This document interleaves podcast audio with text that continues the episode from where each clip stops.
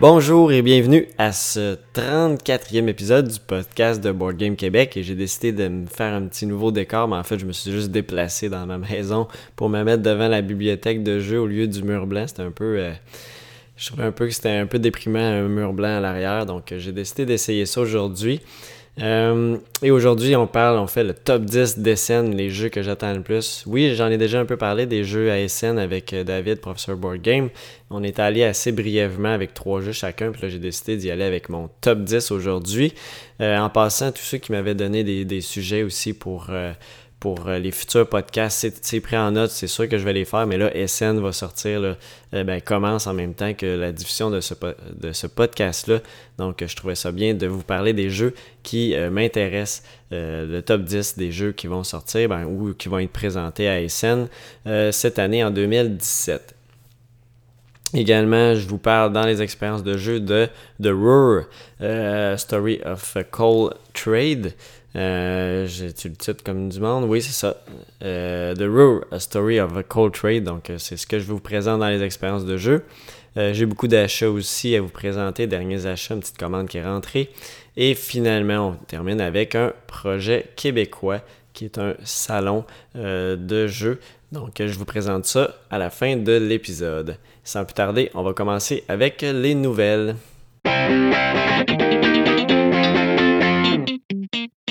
Alors, du côté des nouvelles, premièrement, il y a euh, une nouvelle série de trois jeux du même auteur que Les Pillards de la mer du Nord qui euh, sort. Donc, le premier va sortir, c'est Architects of the West Kingdom, un jeu où on va construire des bâtiments et aussi aider à la construction d'une basilique.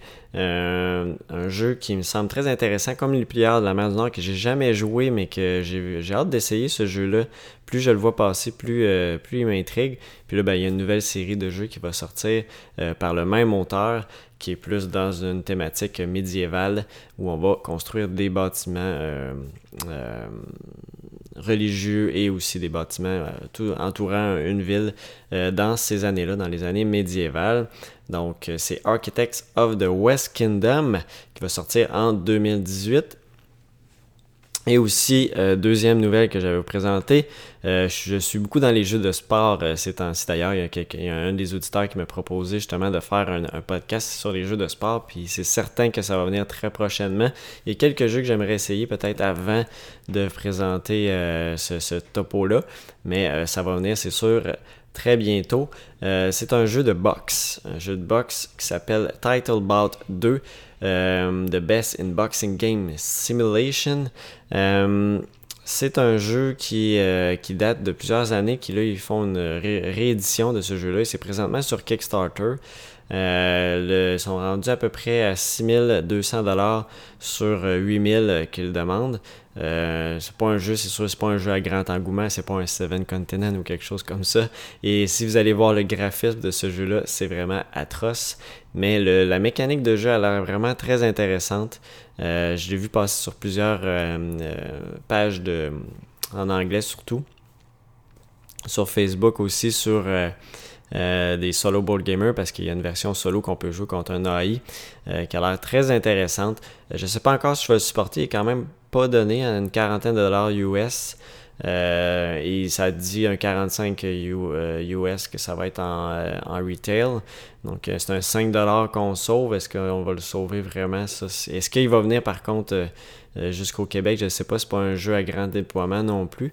ça m'intrigue beaucoup, ce, petit jeu-là de boxe. C'est quoi que j'ai pas dans ma collection. J'adore ces, ces jeux-là. Donc ça risque, je ne sais pas encore mais je voulais vous en parler si jamais c'est de quoi qui vous intéresse. Donc ça s'appelle Titlebout 2. Euh, c'est présentement sur Kickstarter. Donc ça fait le tour pour les nouvelles que j'avais pour euh, cet épisode-là et on va pouvoir passer au sujet principal qui est le top 10 des jeux d'SN. Alors, pour le sujet principal, j'ai dit que ça allait être mon top 10 des jeux d'SN que j'attends le plus.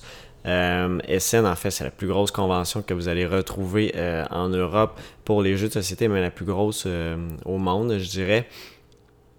Y a Gen Con qui est très gros aussi.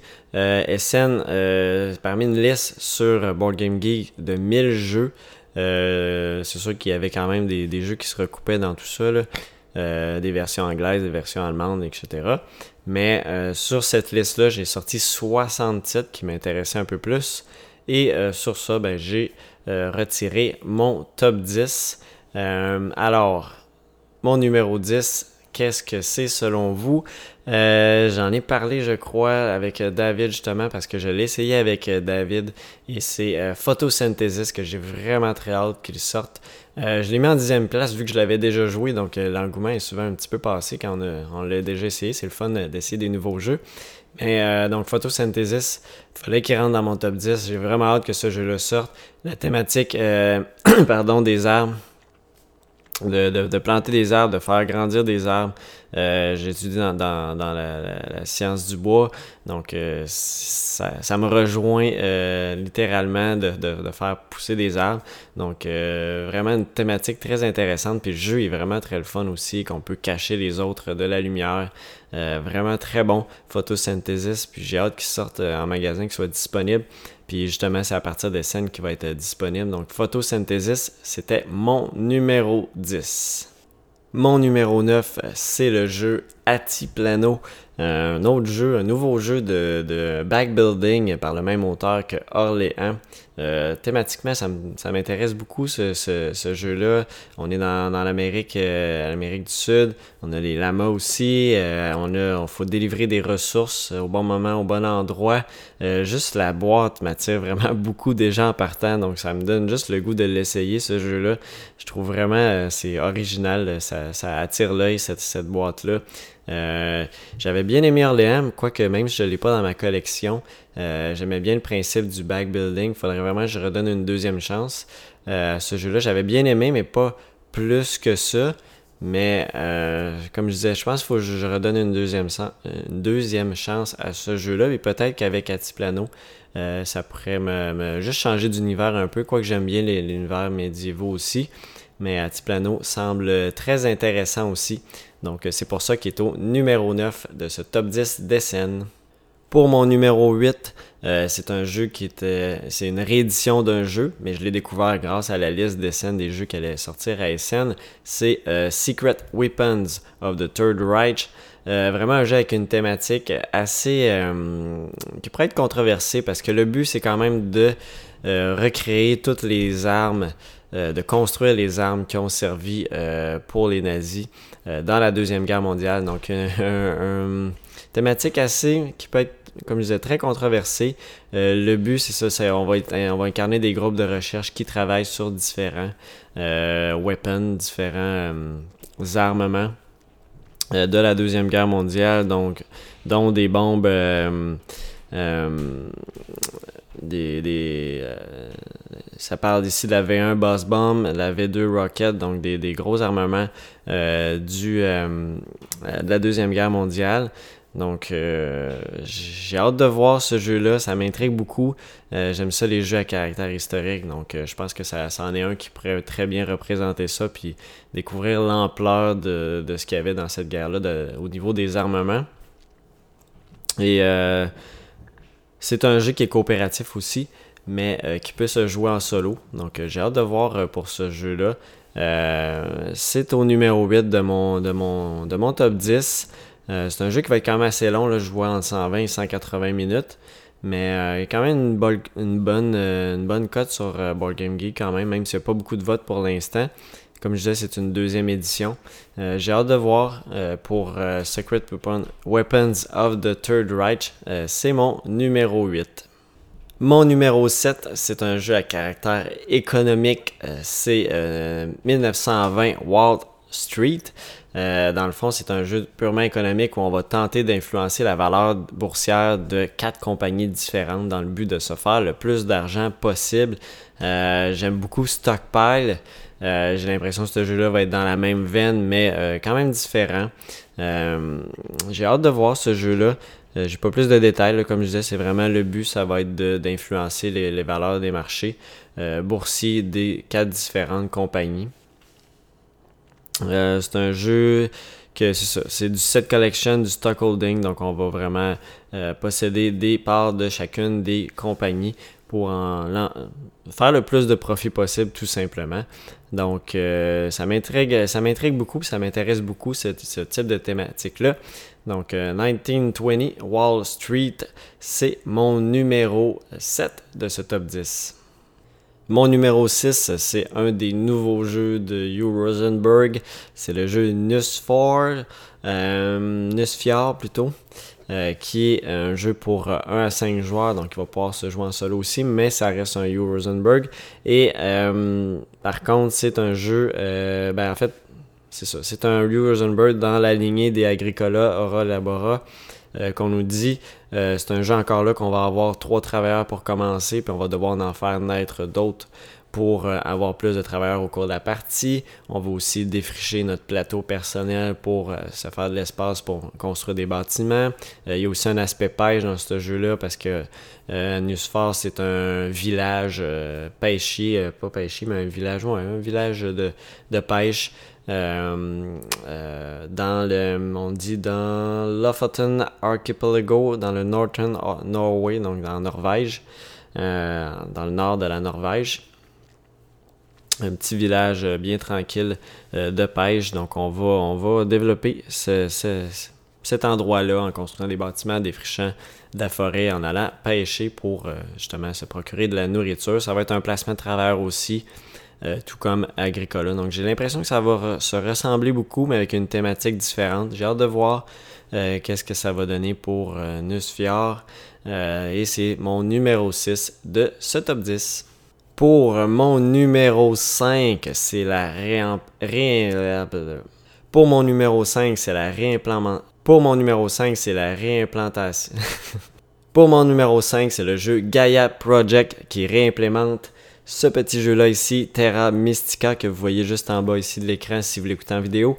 Euh, euh, Gaia Project, euh, je vous avouerai que j'aime pas tant les jeux thématiques d'espace, je pense que j'en ai parlé plusieurs fois. Par contre, ce qui m'attire dans ce jeu-là, c'est quand je vois le 1 à 4 joueurs, donc la version solo pour un jeu comme ça. Terra Mystica, qui n'a pas de version solo. Peut-être qu'il y en a par contre fait par des usagers, il faudrait que je vérifie pour cet aspect-là. Mais euh, Gaia Project m'intéresse euh, quand même beaucoup juste pour cet aspect-là.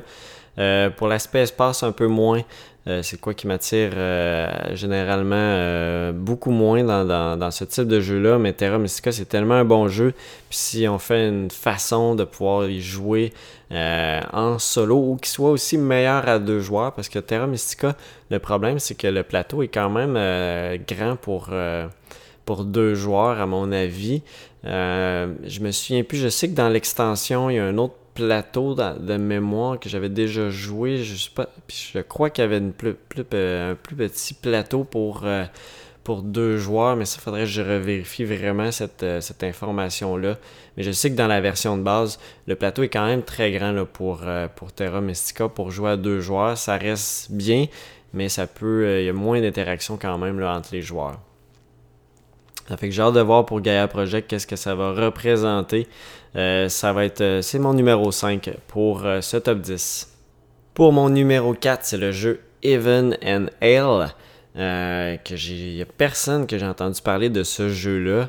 Euh, qui me semble très intéressant, dans lequel on va opérer euh, une brewery, une brasserie dans un ancien monastère, dans lequel, dans le fond, on va cultiver nos propres ressources, nos propres éléments, ingrédients pour euh, faire notre propre bière et donc dans le but, dans le but bien évidemment de faire de l'argent et de remporter la partie avec le plus de points de victoire, le plus d'argent. C'est pas indiqué, il n'y a pas beaucoup d'infos pour l'instant, mais euh, ça me semble très intéressant comme thématiquement, je trouve ça bien. Euh, le plateau a l'air vraiment super beau, c'est vraiment dans mon style très euro comme jeu. Euh, j'ai hâte de voir Even in Hell.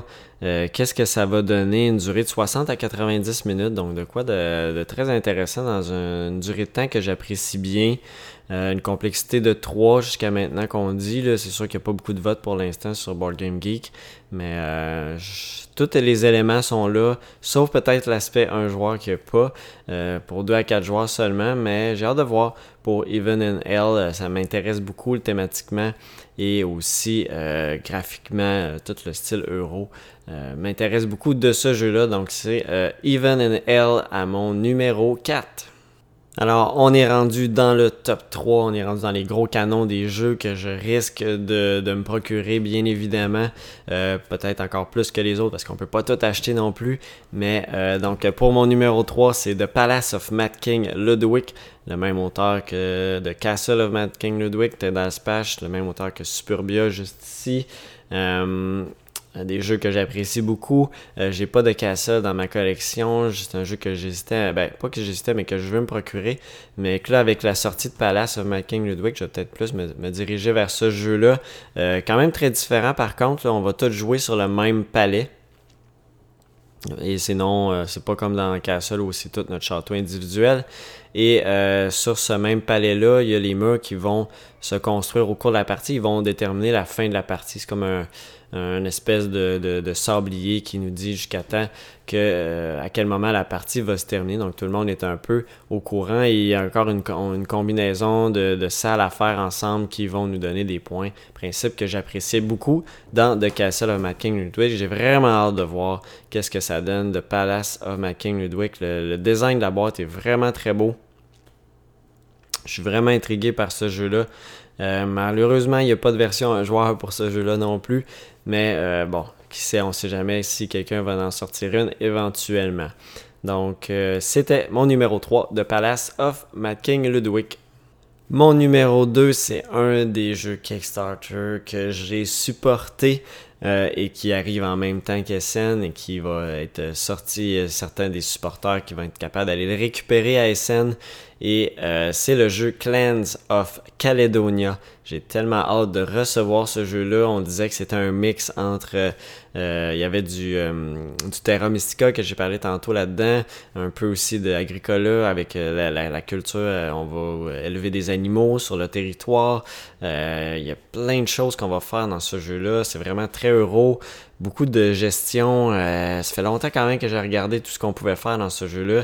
On est dans, le, dans Écosse, dans le 19e siècle.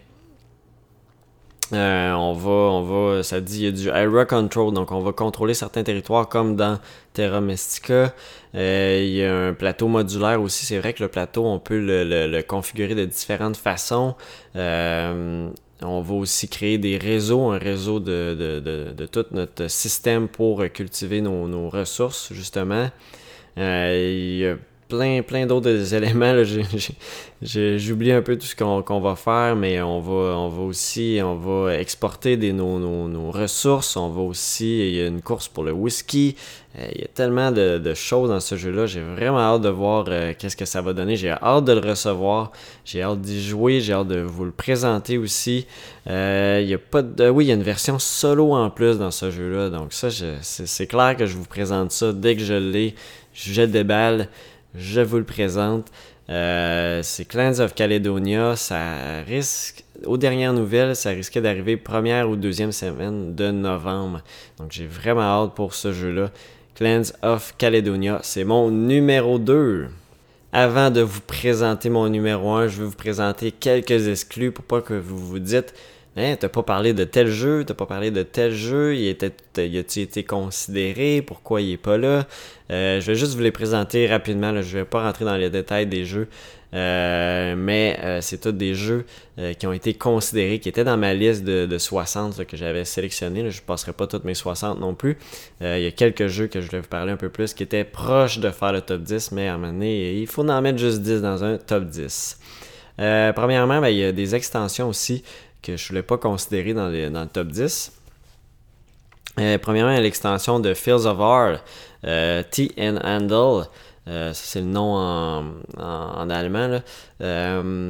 et Fields of Art que j'ai juste ici, qui est un jeu que, j'apprécie beaucoup. Très bon jeu à deux joueurs, très bon aussi en solo. Il y a certaines, peut-être, des petites corrections à faire dans le jeu. Je pense que les routes euh, la, route qu'on peut construire au cours de la partie semblait pas super payante, mais c'est sûr que livrer des ressources c'est bon aussi, mais je sais pas s'il euh, y avait un petit défaut dans, cette partie-là. J'ai hâte de voir avec l'extension qu'est-ce que ça va ajouter euh, au jeu, un jeu qui est, vraiment très bon, le Fears of War, surtout à deux joueurs.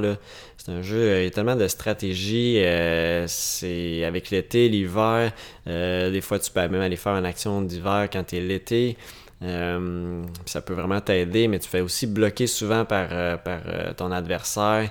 c'est vraiment très bon comme jeu, Fields of War. Donc j'ai hâte de voir pour l'extension. Il y a aussi un autre jeu, une autre extension, l'extension de Marco Polo, que j'ai oublié le titre, que j'avais pas noté ici, mais que, que Marco Polo, c'est un autre jeu que j'apprécie vraiment beaucoup et j'ai hâte de voir qu'est-ce, que, qu'est-ce que va donner cette extension-là. Euh, y a, euh, ensuite, j'ai euh, Indian Summer. Indian Summer, un autre jeu de Hugh Rosenberg dans la lignée de Cottage Garden. Cottage Garden que j'avais trouvé pas si mal, mais j'ai pas, pas terminé la partie, donc je peux pas m'avancer trop non plus. Mais je trouvais dans tout ce qu'on avait fait, qu'on, ça tournait beaucoup en rond, il y avait moins de, façons de voler des, tuiles aux adversaires comparativement à Patchwork. Sûr que Patchwork est juste pour deux joueurs mais on est quand même souvent en mesure de, stratégiquement euh, éviter à l'autre joueur de prendre certaines pièces. Euh, ce, qu'on retrouvait pas dans Cottage Garden dans la partie, la trois quarts de partie que j'ai joué. Là. Euh, Indian Summer, ça m'intrigue aussi, voir qu'est-ce que ça peut donner, s'il y a eu des améliorations par rapport à Cottage Garden. C'est ce qu'on ce qu'on va voir. Euh, un autre jeu, 2GM Tactique, un jeu, euh, sous la, un jeu de guerre tout simplement, qui est d'une durée euh, raisonnable, 60 à 90 minutes si je ne me trompe pas, qui on va pouvoir faire des scénarios, scénarios liés à la Deuxième Guerre mondiale. dans ce jeu-là, c'est un jeu avec des cartes où on va justement contrôler nos troupes et tenter de, de, passer au travers de ces scénarios-là. Ça me semblait très intéressant pour, pour le solo. Donc 2GM Tactique. Euh, il y a aussi The King's Abbey. King's Abbey qui est une réédition euh, de, du même jeu, la deuxième édition, euh, qui semblait intéressant avec des dés encore là qu'on va pouvoir placer sur le plateau, un dice placement. qui avait l'air un peu différent. J'ai regardé rapidement quelques vidéos pour voir comment on utilisait les dés. Ça, pas super clair dans ce que j'ai vu. Mais euh, ça semblait quand même intéressant. Euh, j'aime toujours ça, les, jeux de dés qu'on peut placer, ces dés-là qui sont nos travailleurs. Donc, euh, The King's Abbey, c'est la seconde édition. Kitchen Rush, Kitchen Rush. De mémoire, David en avait parlé dans le, dans le podcast où on avait parlé un peu des jeux de scènes. C'est un jeu qu'il avait supporté lui-même. Et puis, c'est un jeu qui qui l'aspect justement des petits sabliers qui sont nos travailleurs, donc l'aspect temps euh, en cuisine, ça semblait vraiment très très bon euh, comme jeu. Kitchen Rush, euh, c'est un jeu que j'ai hâte d'essayer, mais que c'était pas loin de faire mon top 10. Il y a Rajas of the Ganges qui est un jeu encore là de placement de travailleurs thématique indienne. Euh, et là, je me souviens plus des détails, mais il était vraiment très beau. Lui, c'est vraiment le visuellement qui m'attirait beaucoup. Euh, je pense qu'il y avait juste pour l'instant des vidéos en allemand pour ce jeu-là. Euh, je sais pas si ça va sortir en anglais pour SN, mais ça me semblait, ça m'intriguait bien. Rajas of the Ganges. Et finalement, Dinosaur Island, il y en a beaucoup qui en parlaient de ce jeu-là. C'est vrai que ça a l'air très bon, où on va construire notre parc de dinosaures tout simplement et aller chercher des embryons pour faire développer ces dinosaures-là, les nourrir et faire en fait attirer le, faire le plus beau parc possible de dinosaures. ça semblait avoir plusieurs niveaux de difficulté aussi dans ce jeu-là. Donc Dinosaur Island, ça a été exclu. J'ai pas, j'ai pas regardé beaucoup sur ce jeu-là. Euh, je trouvais intéressant, mais mes autres, euh, les autres jeux que je vous ai présentés, pour moi, thématiquement, étaient plus à mon goût à moi. Donc, euh, ça, ça fait le tour pour les exclus et on va pouvoir passer à mon numéro 1. Mon numéro 1, sans grande surprise, c'est le jeu Iberian Rails, que j'avais déjà parlé d'ailleurs avec David. un jeu qui m'intéresse énormément, dans lequel ben, c'est un jeu de train où on va, le, propriétaire, en fait, le, le, joueur qui a le plus de part d'une, compagnie va être le CEO, le, le, le, le CEO de, cette compagnie-là et va gérer justement le développement de cette, compagnie-là, euh, construire les, les tracks de chemin de fer et tout ça va aider à expandre la compagnie et faire plus de valeur pour chacune des parts. C'est un jeu vraiment économique de train qui semble vraiment très bon, qui me fait penser à des 18XX, mais dans une durée de 70 à 90 minutes, ce qui semble un, temps beaucoup plus raisonnable pour jouer à ce type de jeu-là. D'ailleurs, des 18XX que j'ai hâte d'essayer ce type de jeu-là, mais ça va me prendre 5-6 heures et beaucoup de monde aussi pour jouer. Ça prend au moins un minimum de 3 personnes, mais ça semble plus intéressant à 3, 4, 5, 6 joueurs. Euh, mais qui peut durer, comme je disais, 5-6 heures facilement dépendant de la version qu'on joue. Et euh, celui-là me semble donner un feeling extraordinaire de, euh, 18XX et euh, dans une durée de 70 à 90 minutes. Donc à Iberian Rails, ça a l'air vraiment magnifique comme jeu. J'ai vraiment hâte de, voir ce jeu-là. Ça risque d'être un achat euh, très probable, très, très certain même pour moi. Donc, euh, Iberian Rails, c'est mon numéro 1 des jeux euh, du top 10 DSN, des jeux que j'attendais le plus. Et sur ça, ben, on va passer aux derniers achats.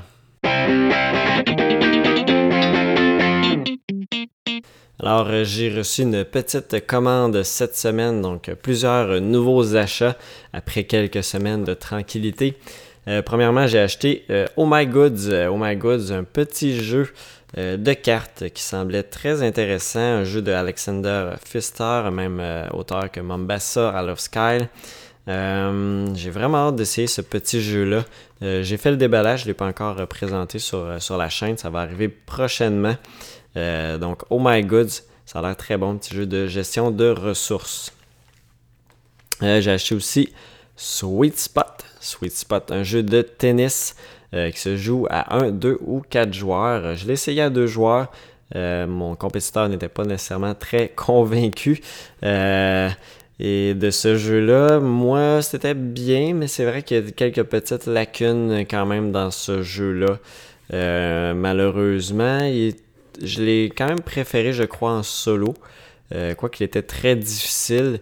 Euh, mais euh, je vais, en tout cas, je vais voir avec d'autres parties qu'est-ce que ça donne. Ça semble pas nécessairement le jeu le mieux ficelé. L'idée est très bonne. mais je vais vous le présenter, c'est sûr, quand même en solo pour, voir, pour pouvoir vous guider si c'est un achat pour vous ou non. Donc, Sweet Spot, c'était un de mes derniers achats.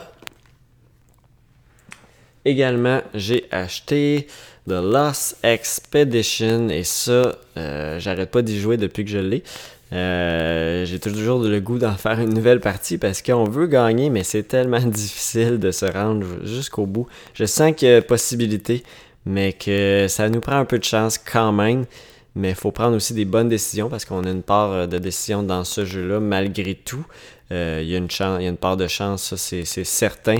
Euh, il y a, dans une des mêmes parties, ça allait bien, puis juste la mauvaise carte qui est sortie au mauvais moment qui a fait en sorte que j'ai pas pu poursuivre. Sinon, je, crois que je me serais rendu quand même loin. Je pense pas que j'aurais gagné.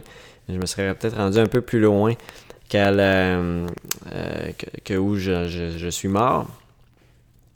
ça aurait été probablement plus loin. Je pense qu'à date, euh, peut-être jusqu'à la cinquième ou sixième carte que je me suis rendu.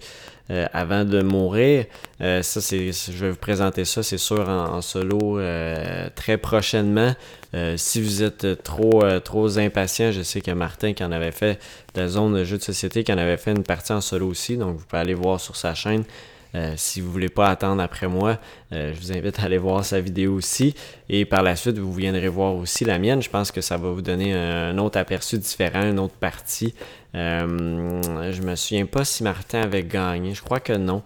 Euh, je me souviens d'avoir écouté, mais là, je. Ben, on va y aller avec les statistiques. Je pense que Martin n'avait pas gagné. parce que c'est rare qu'il gagne. C'est une blague, Martin. Euh, ensuite, j'ai acheté aussi euh, Lignum, Lignum, juste ici, qui, euh, qui, que j'ai vraiment hâte d'essayer. C'est clair que j'essaie ça cette semaine, peut-être même qu'au moment du, de la diffusion de cette vidéo-là, je vais l'avoir déjà essayé. Euh, peut-être avoir mis quelques images sur Facebook à propos de ce jeu-là, Lignum. un jeu où on va opérer une série, un jeu économique où on va tenter d'avoir notre série le, euh, être le plus prospère avec notre série. Euh, ça a l'air vraiment très bon comme jeu, euh, jeu de style euro. le déballage va s'en venir, probablement dans les. Pas cette semaine, probablement dans les, semaines suivantes. Donc, Lignum, c'est un achat aussi. Et j'ai aussi acheté Lisboa. Lisboa qui n'est pas encore déballé. Euh, de son côté. Euh, j'ai hâte de, l'ouvrir, de tout découvrir le contenu de ce jeu-là, quoique j'ai écouté quand même des vidéos avant de me procurer, euh, vu que c'est un jeu qui était quand même beaucoup plus dispendieux. mais c'est un jeu qui me qui m'attire beaucoup thématiquement, où on va reconstruire la ville de Lisbonne après le tremblement de terre de 1755. Euh, et qui a l'air de faire tout un sens dans tout ce qu'on va faire parce que cet auteur-là, Vital Lacerda, habituellement, dans The Galleries, tout avait du sens. Euh, on allait dans notre galerie, on allait exposer nos œuvres, on allait euh, faire plus de fame aux artistes. dans ce jeu-là, ben, on, on va aller voir les différents officiers de la ville, je crois, je ne sais plus comment les appeler, mais eux vont nous donner de l'influence, on va construire des quartiers, on va reconstruire des quartiers. Je pense qu'il y a aussi de la livraison par bateau, si je ne me trompe pas. Euh, plusieurs choses dans Lisboa que j'ai vraiment hâte d'essayer. Je sais que ça va être complexe à apprendre. Euh, c'est un jeu qui est, très lourd, qui va être très lourd euh, au niveau de la complexité. Mais ça me semble très, très, très, très bon. Donc, j'ai beaucoup d'attentes pour Lisboa. Donc, c'est un de mes derniers achats. Et finalement, ben, j'ai euh, succombé et j'ai supporté The Seven Continent. Euh, pour l'instant seulement avec le jeu de base, comme j'en avais parlé dans le dernier épisode. Euh, je trouvais qu'il y avait déjà assez de contenu. je regardais les stretch goals. Oui, il y a des trucs vraiment le fun qui ont, qui ont sorti à la toute fin. La petite affaire avec la, la, réalité virtuelle avec euh, votre téléphone cellulaire, mais dès que moi ça rentre avec la technologie dans les jeux de société, euh, ça me met un peu out parce que je trouve qu'on est assez déjà sur notre cellulaire que j'aime ça euh, avoir le carton et aussi que ça soit pas on le sait avec la technologie, c'est pas trop long que ça devient dépassé, puis on peut plus les utiliser. Donc ça fait tout le temps peur un peu d'avoir ces, ces éléments-là dans certains jeux. Je préfère que ça reste euh, dans le bon vieux carton que ça, euh, technologiquement, euh, ça va toujours rester la même version et on va pouvoir y jouer autant qu'on veut au cours des années. Donc, j'ai quand même supporté le Seven Continent. pour, pour ça. Et j'ai hâte de, le recevoir aussi, ça me semble très intéressant. je pense que juste avec les histoires qu'il va en avoir, je pense que je vais en avoir assez avec ça pour, euh, pour avec le jeu de base qui incluait les stretch goals de la première campagne. Donc ça me semblait très suffisant à ce niveau-là. Et euh, ça fait le tour là, pour euh, mes derniers achats et on va pouvoir passer aux expériences de jeu.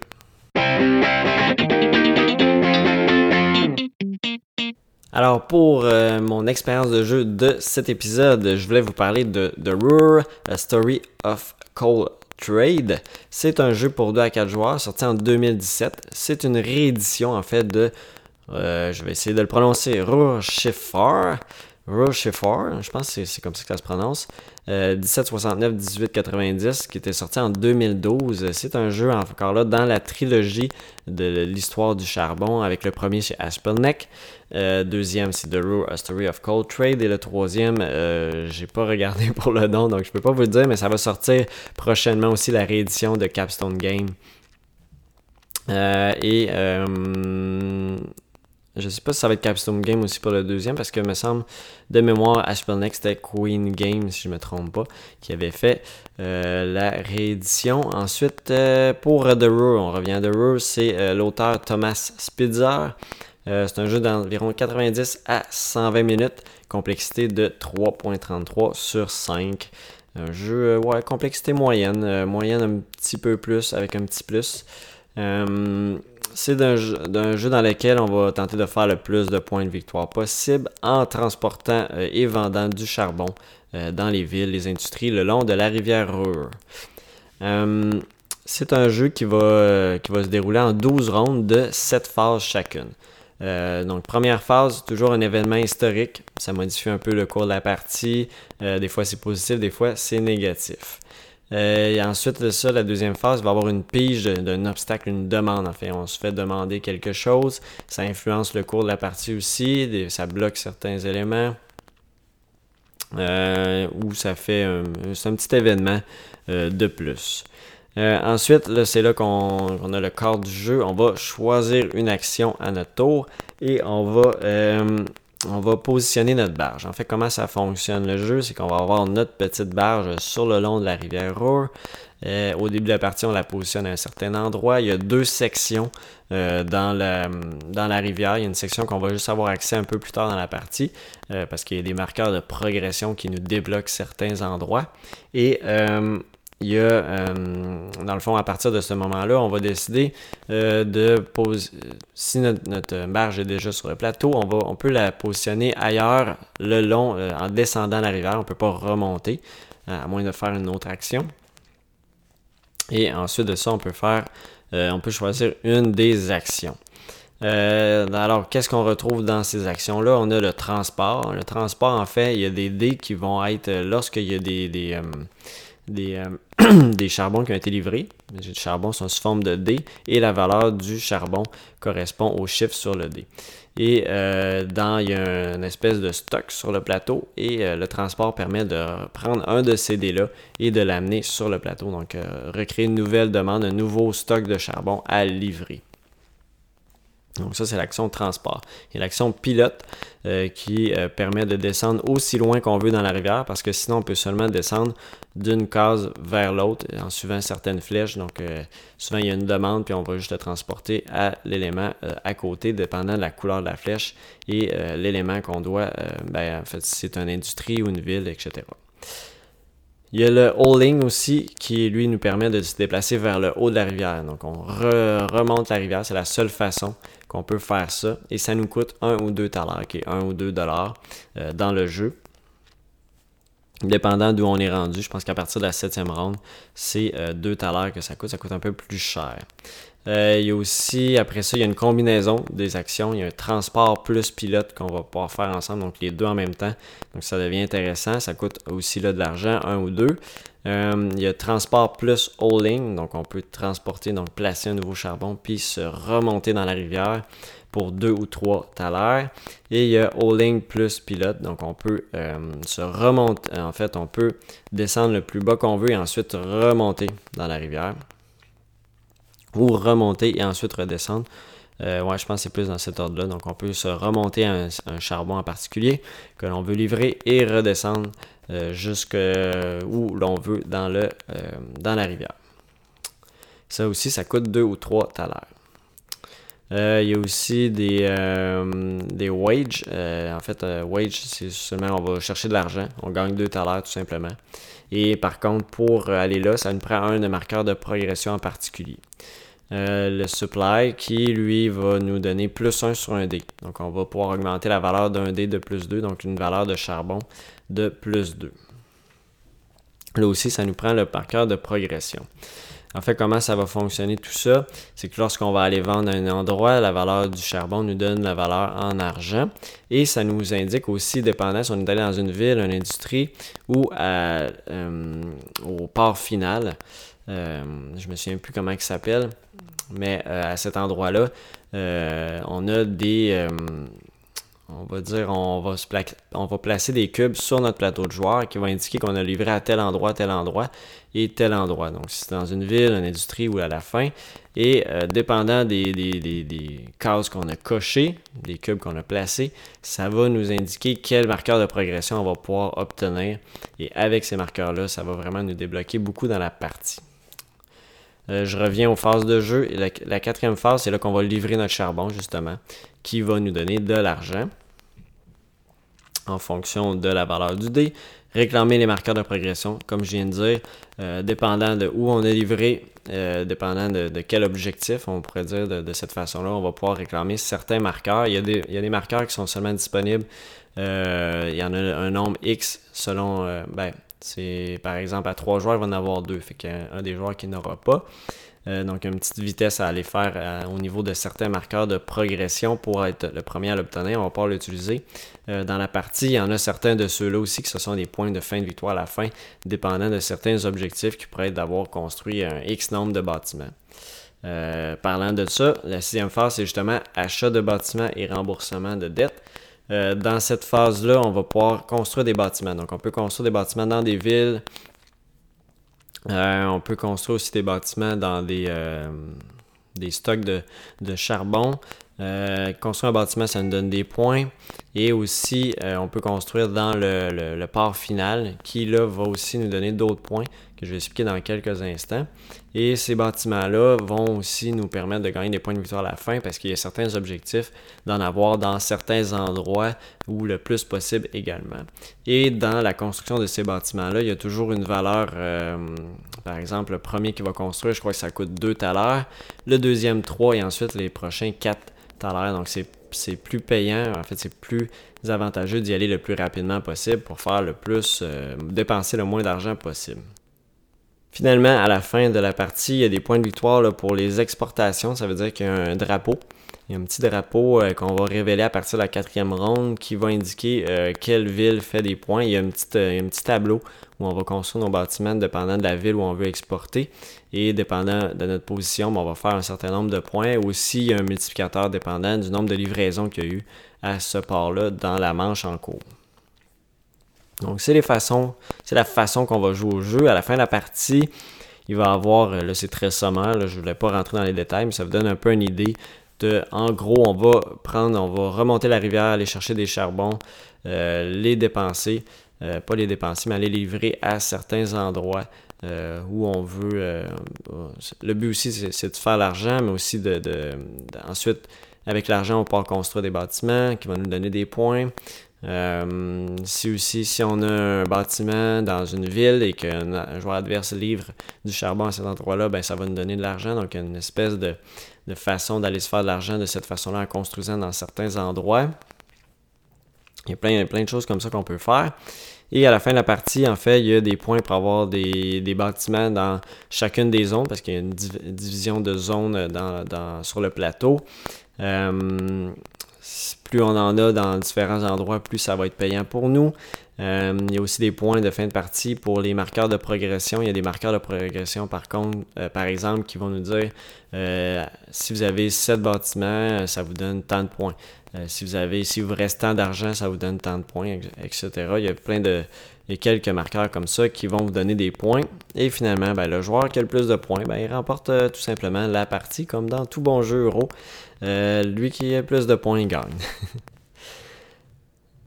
pour mon appréciation, euh, j'ai seulement joué une partie à trois joueurs pour l'instant. Euh, donc c'est vraiment une première impression du jeu. comme je disais, c'est le deuxième de la série de trois jeux sur le charbon avec le premier qui est Ashpelneck. à ce j'ai à ce qu'on me dit, euh, c'est le premier euh, qui est quand même beaucoup plus simple comme jeu, euh, beaucoup moins complexe. Deuxième qui est euh, moyennement complexe, qui est lui, qui est The Roar. Et le troisième qui est supposément beaucoup plus complexe à jouer. Donc c'est une, série de trois jeux avec des complexités différentes. point de vue positif pour ce jeu-là ce que j'ai aimé, ben, le fonctionnement de la rivière et du transport, le, fait qu'on doit toujours redescendre la rivière et faire l'action pour remonter si on va aller à certains endroits. Est-ce que c'est mieux d'aller plus haut puis euh, descendre tranquillement? Euh, est-ce qu'on va livrer tout de suite à la fin? Euh, aussi avec les petits objectifs, aussi les, les marqueurs qu'on doit se placer pour aller chercher les marqueurs de progression. Ça, c'est vraiment très bien pensé. Euh, j'aimais la, la valeur variable du charbon. Il y a certains événements aussi qui vont nous faire des plus 1 ou des moins 1 à ces dés-là. Euh, il y a aussi des, obstacles sur le plateau. Et euh, ces obstacles-là vont, vont faire baisser la valeur de notre charbon. il y a aussi, ce que j'aimais bien aussi, il y a deux zones dans la rivière. Donc la zone où il y a des dés noirs, la zone où il y a des dés blancs, et c'est un marqueur de progression qui nous permet de se débloquer. Et si on est un peu plus rapide que les autres, ben, on peut aller avoir un peu le monopole des dés, euh, des charbons dans cette zone-là si les autres joueurs ne sont pas encore en mesure d'y aller. Donc ça, je trouvais ça très intéressant, cette petite course-là. Euh, j'aimais ça aussi l'aspect des, coûts variables des bâtiments qui nous, qui nous oblige un peu à aller plus rapidement à ce niveau-là. Euh, de, construire le plus rapidement dans certains endroits pour que ça coûte vraiment moins cher. Euh, la thématique du jeu, j'aime ça les jeux à caractère historique, j'en ai parlé la dernière fois, je ne m'éterniserai pas là-dessus. Euh, finalement aussi, j'aime bien, dans le jeu en tant que tel, il y a le plateau irréversible, puis on a la version aussi Ohio, qui est une rivière aux États-Unis, donc encore là, livraison de charbon, mais avec d'autres mécaniques différentes. Je pense qu'il y a un petit peu plus de complexité dans, cette, dans cette version-là. Je ne l'ai pas essayé, peut-être qu'on. Sûrement qu'on va l'essayer éventuellement. vraiment un très bon jeu. négatif, point de vue négatif, euh, je trouvais que la tuile de demande que j'ai parlé dans la deuxième phase, euh, qui peut influencer sur les, actions qui vont être disponibles dans le tour, euh, ça peut nuire quand même à la stratégie et on n'a pas le contrôle là-dessus. pour moi, dans la partie, ça ne m'a pas affecté, mais un des joueurs qui ça l'a affecté à deux reprises. Donc, ça, ça, ça, détruit un peu qu'est-ce que tu voulais faire. on est conscient qu'elle est là, cette tuile-là, mais ça peut être frustrant un peu que ça bousille un peu nos plans euh, pour, euh, pour la partie parce qu'il y, y, en a une des tuiles justement qui bloque le fait d'aller livrer au port à la fin et le port à la fin de la rivière permet vraiment de débloquer certains marqueurs de progression. Donc euh, ça, je trouvais ça peut-être un je sais pas si c'est en tout cas c'est l'aspect de la première partie là, qui me qui me l'impression de la première partie qui me disait ça. puis les règles semblaient un petit peu difficiles à expliquer parce que lorsqu'on a voulu jouer, euh, ben, la, personne qui l'a expliqué, ça fait un petit bout qu'il n'avait pas joué. Il avait joué à la première version en allemand. Et euh, il avait relu un petit peu les règles, mais pas tant que ça. Puis on dirait que c'était pas clair dans les explications, mais c'était bien, c'était correct comme explication. C'est juste que peut-être dans les règles, c'était peut-être pas bien détaillé, puis on dirait qu'on savait pas où on s'en allait au début de la partie, mais après un tour ou deux, là, on comprend qu'est-ce qu'il faut faire euh, avec les petits marqueurs et tout. Donc, euh, je sais pas si c'était les règles qui étaient mal faites ou, ou, euh, peu importe qu'est-ce qui, est arrivé, mais ça semblait, on, savait pas trop où s'enligner au début de la partie, mais ça n'a pas été trop long que ça, que ça s'est réglé, ce petit problème-là. Euh, donc pour mon bilan, comme j'ai dit, ben, c'était ma première impression, puis j'ai vraiment eu une très bonne impression, très bon jeu. C'est un jeu qui était sur ma wishlist euh, de jeux à essayer, de jeux que j'attendais du Gen Con, euh, que je m'étais pas procuré encore. Puis là, par un très bon hasard, bon, où je vais jouer justement durant la semaine, un ami l'avait acheté, je ne savais pas. Puis donc très content de l'essayer. Euh, c'est clair que c'est un jeu que j'ajouterai éventuellement dans ma collection. Je ne serai pas pressé, mais un jeu que une thématique euh, qui m'intéresse beaucoup, un gameplay vraiment intéressant. Donc ça risque de s'ajouter à ma collection éventuellement. Et ben, j'ai vraiment très hâte de rejouer à ce jeu-là aussi la version Ohio. Donc euh, c'était mon bilan pour ma première partie de The Roar, A Story of Cold Trade.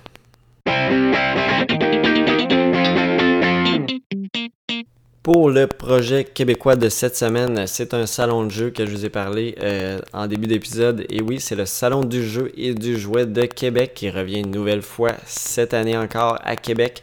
Euh, du 18, 18 euh, et 19 novembre au Centre de foire de Québec. C'est un salon où vous allez avoir des jeux de société, des jeux géants, des jeux vidéo, des jouets, donc une grande variété d'éléments. Vraiment un super beau salon à chaque année. Euh, ça coûte 13$ pour les adultes, 11$ étudiants, 5$ pour les enfants de 8 à 11 ans. Donc, ce que je comprends, c'est que 12 ans et plus, ça va coûter 11$ et euh, gratuit pour les enfants de moins de 7 ans. Euh, plusieurs éditeurs de jeux de, jeux de société qui vont être sur place, le Scorpion Masqué, Asmodee, Lo 307 et plein d'autres. également des créateurs comme Sphere Games qui ont créé Formidable, Diversity, euh, avec leur Diversity Mini aussi, probablement qui va être présenté sur place. Euh, Magicien de l'ombre aussi. Euh, ensuite, l'année passée, je sais qu'il y avait un espace La Revanche. J'ai pas, je sais qu'ils sont encore partenaires, donc j'ai l'impression que ça va être encore, encore renouvelé cet espace-là pour aller jouer justement sur place à des jeux, à vous faire expliquer des jeux. C'était vraiment un très grand espace qu'il y avait l'année passée. J'ai l'impression que ça va être répété cette année aussi. Donc, euh, c'est les 18 et 19 euh, novembre. Donc, dans quelques semaines, euh, on se retrouve là au Centre de Fort de Québec. C'est sûr que je vais être présent sur place, que je vais aller faire mon tour à, cet événement-là qui est à Québec, dans, dans, ma ville. Donc, je suis déjà sur place. Donc, je vais certainement aller à ce Salon du jeu et du jouet de Québec. Donc, les 18 et 19 novembre au Centre de Foire. Alors avant de terminer cet épisode, ben, je vais vous dire ben, comment nous rejoindre. En fait, vous pouvez me rejoindre sur Facebook, sur Instagram aussi, euh, sur YouTube. Euh, donc vous pouvez écouter le podcast en vidéo ou sur en audio sur iTunes, Google Play Music, Stitchers euh, et autres plateformes de podcast que vous préférez. Euh, et vous pouvez aussi m'écrire par courriel à info à commercial boardgamequebec.com ou sur le site web aussi, sur, euh, dans la section contact sur boardgamequebec.com. Donc, euh, sur ce, ben, j'espère que vous avez apprécié cet épisode-là. J'espère que vous avez apprécié le top 10 de jeux de. Je pense que c'était quand même différent des autres que j'ai vus. Parce qu'il y a tellement de jeux, il y a tellement de goûts aussi. On a tous des goûts différents. Donc, je trouvais ça bien de vous le présenter aussi. Je pense pas que ça faisait de redondance avec les autres, vu que je trouvais que j'avais quand même beaucoup de jeux différents avec euh, les autres top 10 que j'avais vus. Et euh, donc sur ça, ben, je vais vous souhaiter une bonne semaine, un bon, bon SN de regarder ça avec attention aussi, qu'est-ce qui s'en vient. Et sur ça, ben, je vais vous dire à la prochaine fois et bye bye!